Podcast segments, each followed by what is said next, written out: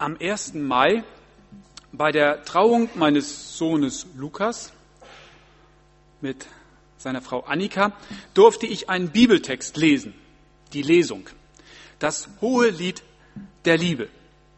Der Text hat mich schon immer sehr bewegt, da in dem Text eben mehr als nur schöne Worte zu schönen Anlässen verborgen sind. Aber weil ich bei der Trauung nicht derjenige war, der viele Worte zu machen hat in der Lesung, möchte ich das jetzt nachholen. Und weil es an der Stelle wirklich viel zu sagen gibt, mache ich da eine eigene kleine Predigtreihe raus. Ich bin jetzt Mitte Mai dran, Mitte Juni und Mitte Juli. In dieser Predigt geht es um den Mangel an Liebe und hätte der Liebe nicht. Und im Juni über das Wesen der Liebe. Die Liebe ist Punkt, Punkt, Punkt und Mitte Juli um die Bedeutung der Liebe. Die Liebe bleibt.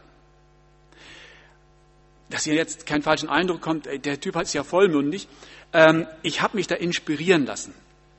Einige werden es wissen, ich habe mal eine Zeit lang sehr viel mich mit Dietrich Bonhoeffer beschäftigt, unterwegs mit Bonhoeffer. Da ist sogar was Schriftliches rausgekommen, ähm, ein Buch. Und da habe ich sehr viel auch nachgelesen, habe seine Predigten gelesen. Und das, was mich am meisten bewegt hat von den Predigten von Bonhoeffer, die irgendwo tief in seiner 15-bändigen Werkausgabe vergraben liegen, ähm, war eine Predigtreihe über 1. Korinther 13, über das hohe Lied der Liebe. Diese Predigtreihe hat Bonhoeffer 1934 in London gehalten. Und die Gedanken fand ich schon damals sehr spannend und die fließen ein in das, was ich bei diesen drei Malen sagen möchte. Und ich glaube auch, in diesem Jahr wird an den 70. Todestag von Bonhoeffer gedacht dass das vielleicht auch den einen oder anderen, der jetzt mehrfach was drüber gelesen hat, vielleicht nochmal inspirieren kann, sich da auch mit auseinanderzusetzen. Es geht also über die Liebe. Und Bonhoeffer fragt auch am Anfang seiner Predigt 1934, warum macht es Sinn, über die Liebe zu predigen? Nun, zunächst einmal hat es jede Gemeinde nötig. 1934 und 2015 sich immer wieder daran zu erinnern lassen, an die Liebe. Und es ist gut, sich die Frage zu stellen, wo können wir besser werden? Und sicherlich ist das Thema Liebe in dem Zusammenhang ganz weit oben. Die Liebe ist das Erkennungszeichen und Wesensmerkmal einer christlichen Gemeinde. Wir können machen, was wir wollen. Jesus hat es in seinen Abschiedsworten an seine Jünger selber gesagt. An der Liebe wird man euch erkennen. Das hat er ihnen ins Stammbuch geschrieben. Das steht in unserem Stammbuch. An der Liebe wird man uns erkennen. Und Paulus hat das in seinem Brief an die Korinther, ich finde, ganz, ganz weise gemacht. Er hat es nicht als Anklage formuliert, sondern als Frage, als Anstoß. Ich habe es noch im Ohr vom Samstag, ab und zu, wenn man mit Gästen ins Gespräch kam, die sagten, irgendwas ist hier anders. Samstag, das war eine Veranstaltungsreihe, sehr offen und da haben wir mit, mit Essen hinterher und mit buntem Programm. Und die Gäste sagten, Mensch, irgendwie, hier ist eine andere Atmosphäre. Man merkt es im Miteinander der Leute, die sich hier wirklich freudig eingeben und auch in der Stimmung hier. Da ist, das haben sie nicht ausgedrückt, aber es war zu spüren. Sie meinten, hier ist so eine Art nette Atmosphäre, liebe Atmosphäre. Wir haben im Herbst wieder so ein Fest vor uns, wo wir einladen wollen. Und ich glaube auch da, und ich wünsche es mir, dass es da zu spüren ist, mit welcher Freude man auch Gäste einladen kann. Dass liebevolle Atmosphäre unter uns und Gästen gegenüber sichtbar wird. Aber es geht nicht nur um die Feste, um die besonderen Anlässe. Es geht auch um das Miteinander, auch, auch jetzt im Gottesdienst. Im Miteinander mit dem Sitznachbarn zum Beispiel. Oder beim anschließenden Kaffee trinken. So ein freundliches Hey, wie geht's dir? Kann manchmal ein echter Türöffner für Liebe werden, für das Miteinander untereinander. Also die Frage ist schon berechtigt. Und der Anstoß über Liebe zu predigen macht Sinn. Aber Bonhoeffer sagte damals auch, es macht auch Sinn, im Blick auf das Miteinander mit und in der Kirche über Liebe zu predigen. 1934 waren sehr starke Auseinandersetzungen zwischen der bekennenden Kirche und den deutschen Christen. Es ging darum, mutig zu bekennen und gleichzeitig den anderen aber auch lieb zu haben. Und er sprach das an. Habt ihr auch den, mit dem ihr euch auseinandersetzt, habt ihr ihn lieb? Und ich fand es interessant, vor einigen Tagen in der Losung zu lesen aus der sogenannten Stuttgarter Schulderklärung.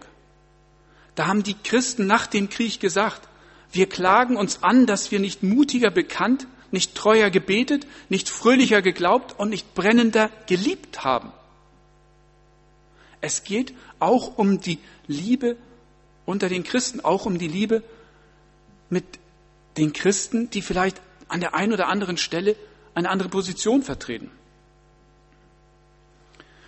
Vor kurzem war in der Barmstedter Zeitung ein Bericht über die Gemeinschaft in der evangelischen Kirche im Rahmen der Berichterstattung Was glaubt unser Kreis?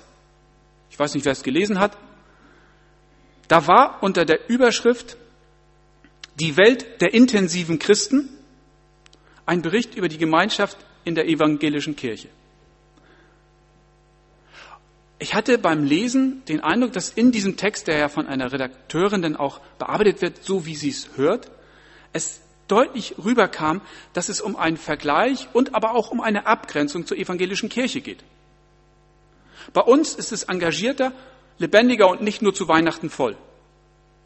Wenn, wenn das das Wesensmerkmal der Gemeinschaft ist, dann ist die Frage, klingt da genügend Liebe mit? Schon berechtigt. Klingt da genügend Respekt auch mit? Es geht um Liebe auch im Verhältnis zur Kirche und zu anderen Glaubensgemeinschaften. Und noch ein dritter Aspekt muss angesprochen werden, wenn wir einfach fragen, warum ist es wichtig, über Liebe zu sprechen? Unser Glaube drückt sich vor allem in unserer Liebe zu Gott aus. Bonhoeffer hat das in seiner Predigt so formuliert. Gott lieben heißt ja nicht nur, dass wir dort, wo es uns einmal schlecht geht, sagen, Gott wird uns schon wieder helfen. Das ist wahrhaftig ein armer und schwacher Glaube.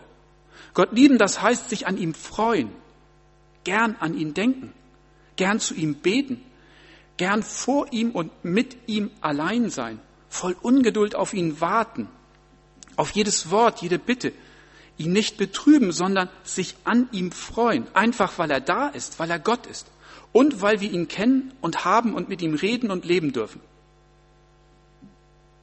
Können wir das? Hat er damals 1934 gefragt. Können wir das noch heute hören, ohne gleich zu sagen, das ist ja Pietismus? Und wenn es schon wäre, steht es nicht auch über unserer protestantischen Kirche, die vom Glauben alleine predigt, immer wieder dieses Wort und hätte der Liebe nicht, so wäre sie nichts. Das heißt also auch die Liebe zu Gott ist etwas, an das wir uns immer wieder erinnern sollen. Die Liebe untereinander, die Liebe zu anderen und die Liebe zu Gott. Darauf kommt es an. Und ich möchte ganz bewusst darauf hinweisen, dass es im Folgenden nicht darum geht, auf den anderen zu gucken. Hey, dem fehlt da aber an der Stelle was. Sondern, dass wir uns selbst hinterfragen, selbst in uns hineinsehen und uns nach unserer Liebe fragen lassen. Die Liebe ist offensichtlich ein ganz, ganz wichtiger Aspekt in unserem Leben. Die Liebe macht im Leben den großen Unterschied aus. Dazu eine vielleicht drastische, aber doch, ich finde, ganz einleuchtende Beobachtung. Man stelle sich einmal eine Beerdigung vor. Eine Beerdigung eines Menschen, der sich sein Leben lang um sich selbst gedreht hat. Der die Liebe zu den anderen eher überflüssig fand. Das mussten Frau und Kinder leidvoll erfahren. Der Bekanntenkreis hat sich im Laufe der Zeit merklich ausgedünnt. Dafür stieg parallel dazu die Anzahl derjenigen, die sich als Opfer bezeichnen würden. Die Beerdigung war sehr kurz. Versteinerte Minen. Was soll man zu so einem lieblosen Leben auch sagen? Und man stelle sich dann die Beerdigung eines Menschen vor, der sein Leben lang den anderen im Blick hatte. Nicht nur Frau und Kinder. Ein Menschen, der Beziehung gepflegt und nicht nur auf seinen eigenen Vorteil gesehen hat. Klar, derjenige hat auch Fehler gemacht. Aber in seinem Leben wurde die Liebe großgeschrieben und sie war tatsächlich erkennbar. Seine Beerdigung ist von Dankbarkeit und Liebe geprägt und wahrhaftig nicht kurz. Viele Menschen sind gekommen, weil es ihnen ein echtes Anliegen ist. Es wird viel geredet. Es war ein Leben voller Liebe. Jeder hat eine Geschichte der Dankbarkeit mit dem Verstorbenen zu berichten.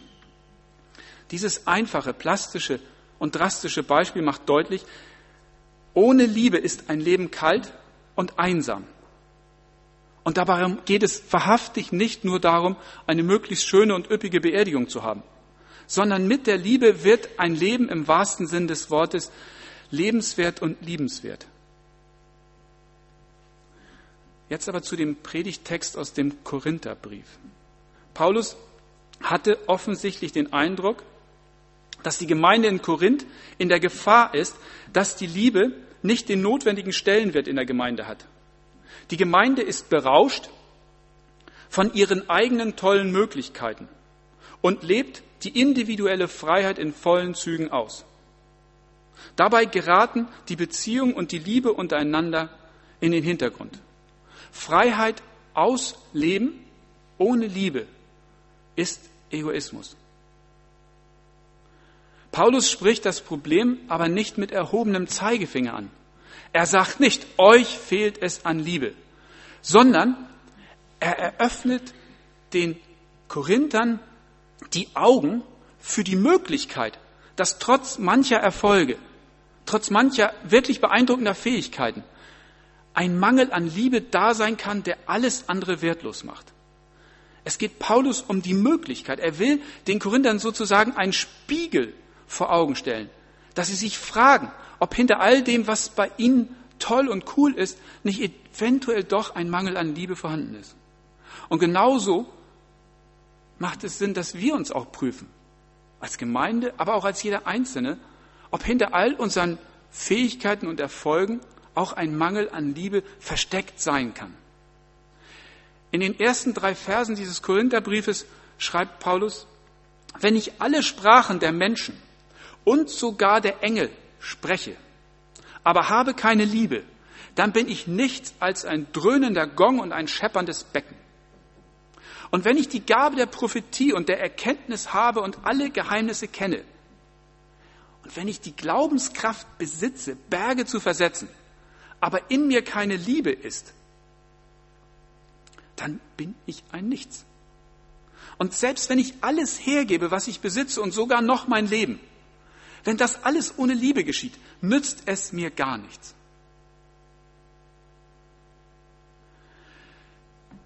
Wenn ich alle Sprachen der Menschen und sogar der Engel spreche und hätte der Liebe nicht. Paulus geht es hier bei diesen ersten Versen an die Korinther, so wie Bonhoeffer es ausgedrückt hat, nicht um das Sprachengebet oder die Sprachenrede. Er will das bewusst, so legt es Bonhoeffer aus, nicht verengen. Es geht in seiner Auslegung ganz allgemein um unser Reden und den Geist, der dahinter steht. Welches Reden kann hier in diesem Brief gemeint sein? Welche Themen sind angesprochen? Offensichtlich doch nicht die Allgemeinplätze, nicht der Austausch übers Wetter, sondern es geht hierum, wenn wir über Themen reden, die uns existenziell wichtig sind. Geistliche Themen. Themen über unseren Glauben. Und wer wird angesprochen? Um welche, um welche Beziehung geht es da? Zu wem reden wir? Sicherlich doch gegenüber den Menschen, denen es uns wichtig ist, solche Themen auch anzubringen. Kann es wirklich sein, dass da, wo wir über wichtige, geistliche Themen reden, wo, wo wir Dinge reden, die uns sehr wichtig sind, auch zu Menschen, die uns wichtig sind, kann es da wirklich sein, dass fromme Worte aus einem lieblosen Herzen kommen? Kann es sein, dass selbst so eine Predigt wie jetzt aus einem lieblosen Herzen kommt? Kann das sein? Gibt das die Möglichkeit? Paulus sagt, ja, das kann sein.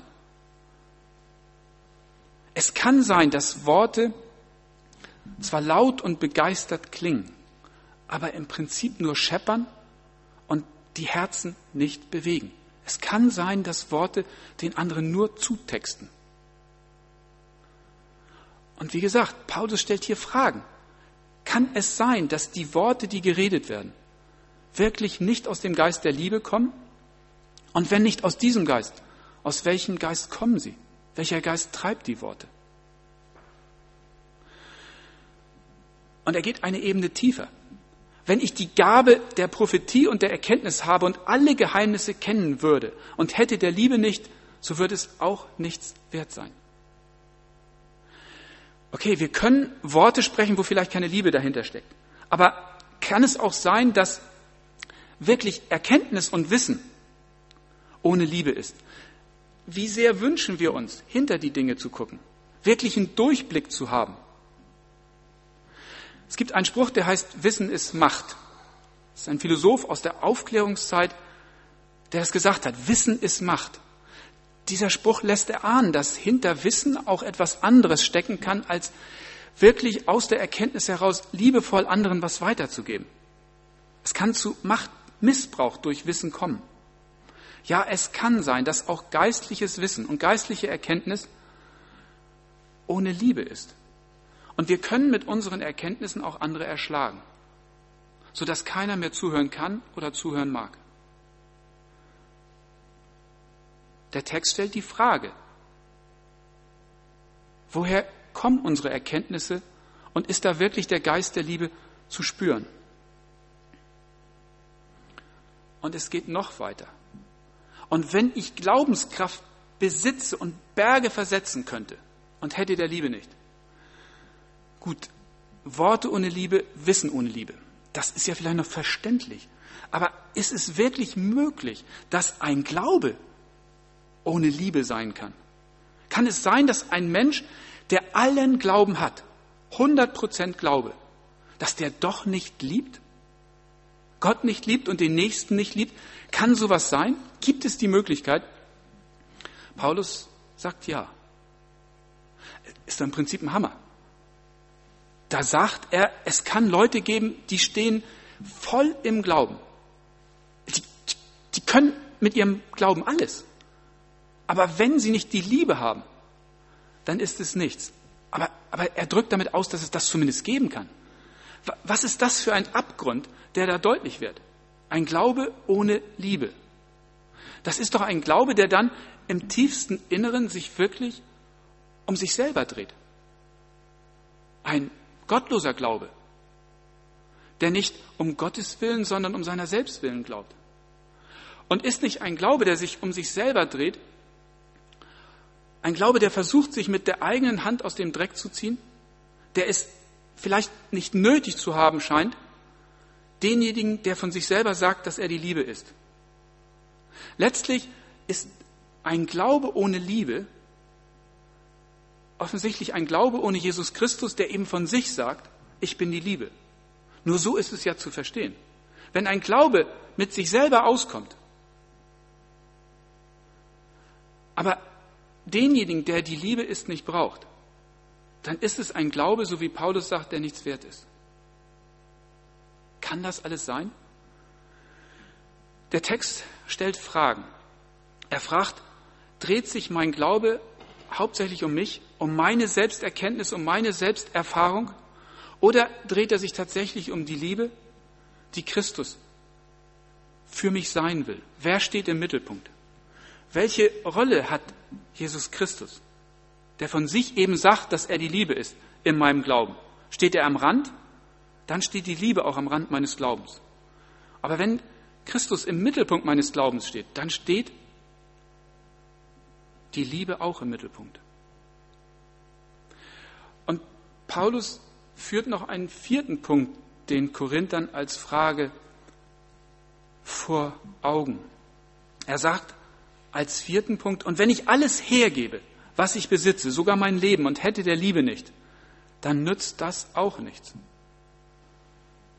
Noch so eine unangenehme Frage. Es gibt offensichtlich eine vermeintliche Tat der Liebe, die hergibt, die spendet, die alles macht, die opfert, aber im tiefsten Innern ohne Liebe ist. Kann das sein? Gibt es diese Möglichkeit? Paulus sagt ja. Wie viel, ich meine das nur, nur gut, ist letztlich nur für einen selber gut? Wie viel Einsatz auch in der Gemeinde kann mit dem eigenen Ego zu tun haben. Und wie viel Opferrolle dreht sich um einen selber? Es ist immer wichtig, nach den Motiven zu fragen. Ist es wirklich die Liebe, die mich zu Taten und auch zu Opfern treibt? Ich komme zum Schluss. Wohlgemerkt, Paulus klagt nicht an. Er stellt uns die Möglichkeit falscher Motive für unsere Worte, für, unsere, für unser Wissen, für unseren Glauben und für unsere Taten vor Augen. Was treibt uns an? Ist es die Liebe oder was ist es? Er fragt uns nach unserem Grundmotiv und er fragt uns, wie es um unsere Liebe bestellt ist. Diese Frage nach dem Grundmotiv ist sehr deutlich und sehr persönlich und immer wieder für den Einzelnen unterschiedlich, auch sehr aktuell. Vor kurzem hat mir jemand gesagt, damals, als du hier in der Gemeinde in der Leitung warst, war viel Strategie und wenig Liebe. Es war sogar ehrlicherweise noch deutlicher formuliert. Damals stand da vorne ein Stratege, heute steht da die Liebe. Mich hat dieser Satz sehr getroffen. Und ich versuche ihn zu hören, wie Paulus ihn an die Korinther schreibt.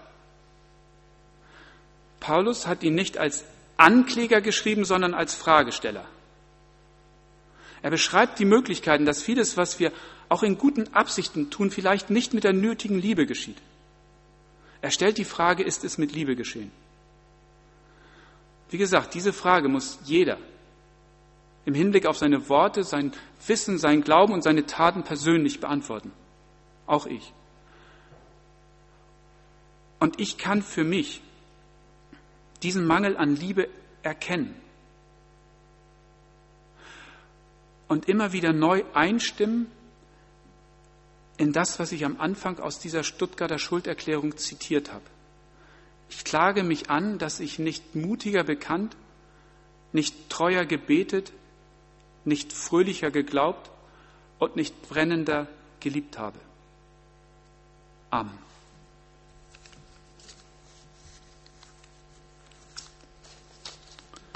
Ich möchte noch mit uns beten.